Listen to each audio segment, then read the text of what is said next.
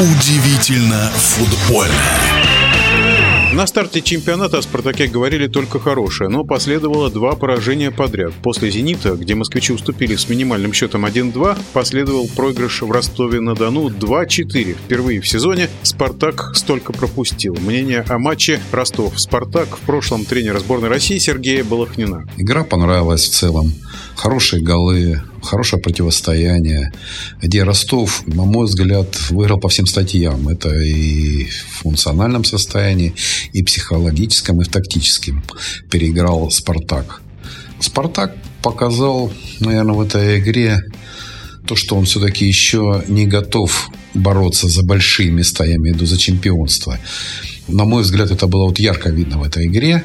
Команда, которая должна бороться за эти места, на мой взгляд, не должна пропускать 4 мяча. Да и вообще показывать такой футбол. А какой футбол показывает обновленный ЦСКА? ЦСКА действительно смотрится очень прилично.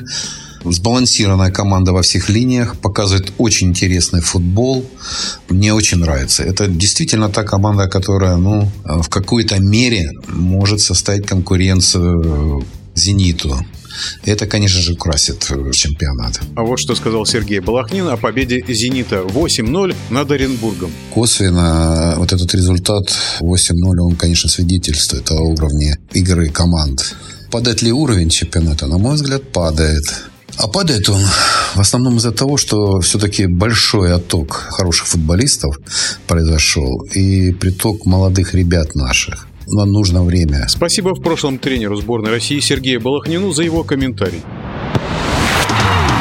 Удивительно футбольное.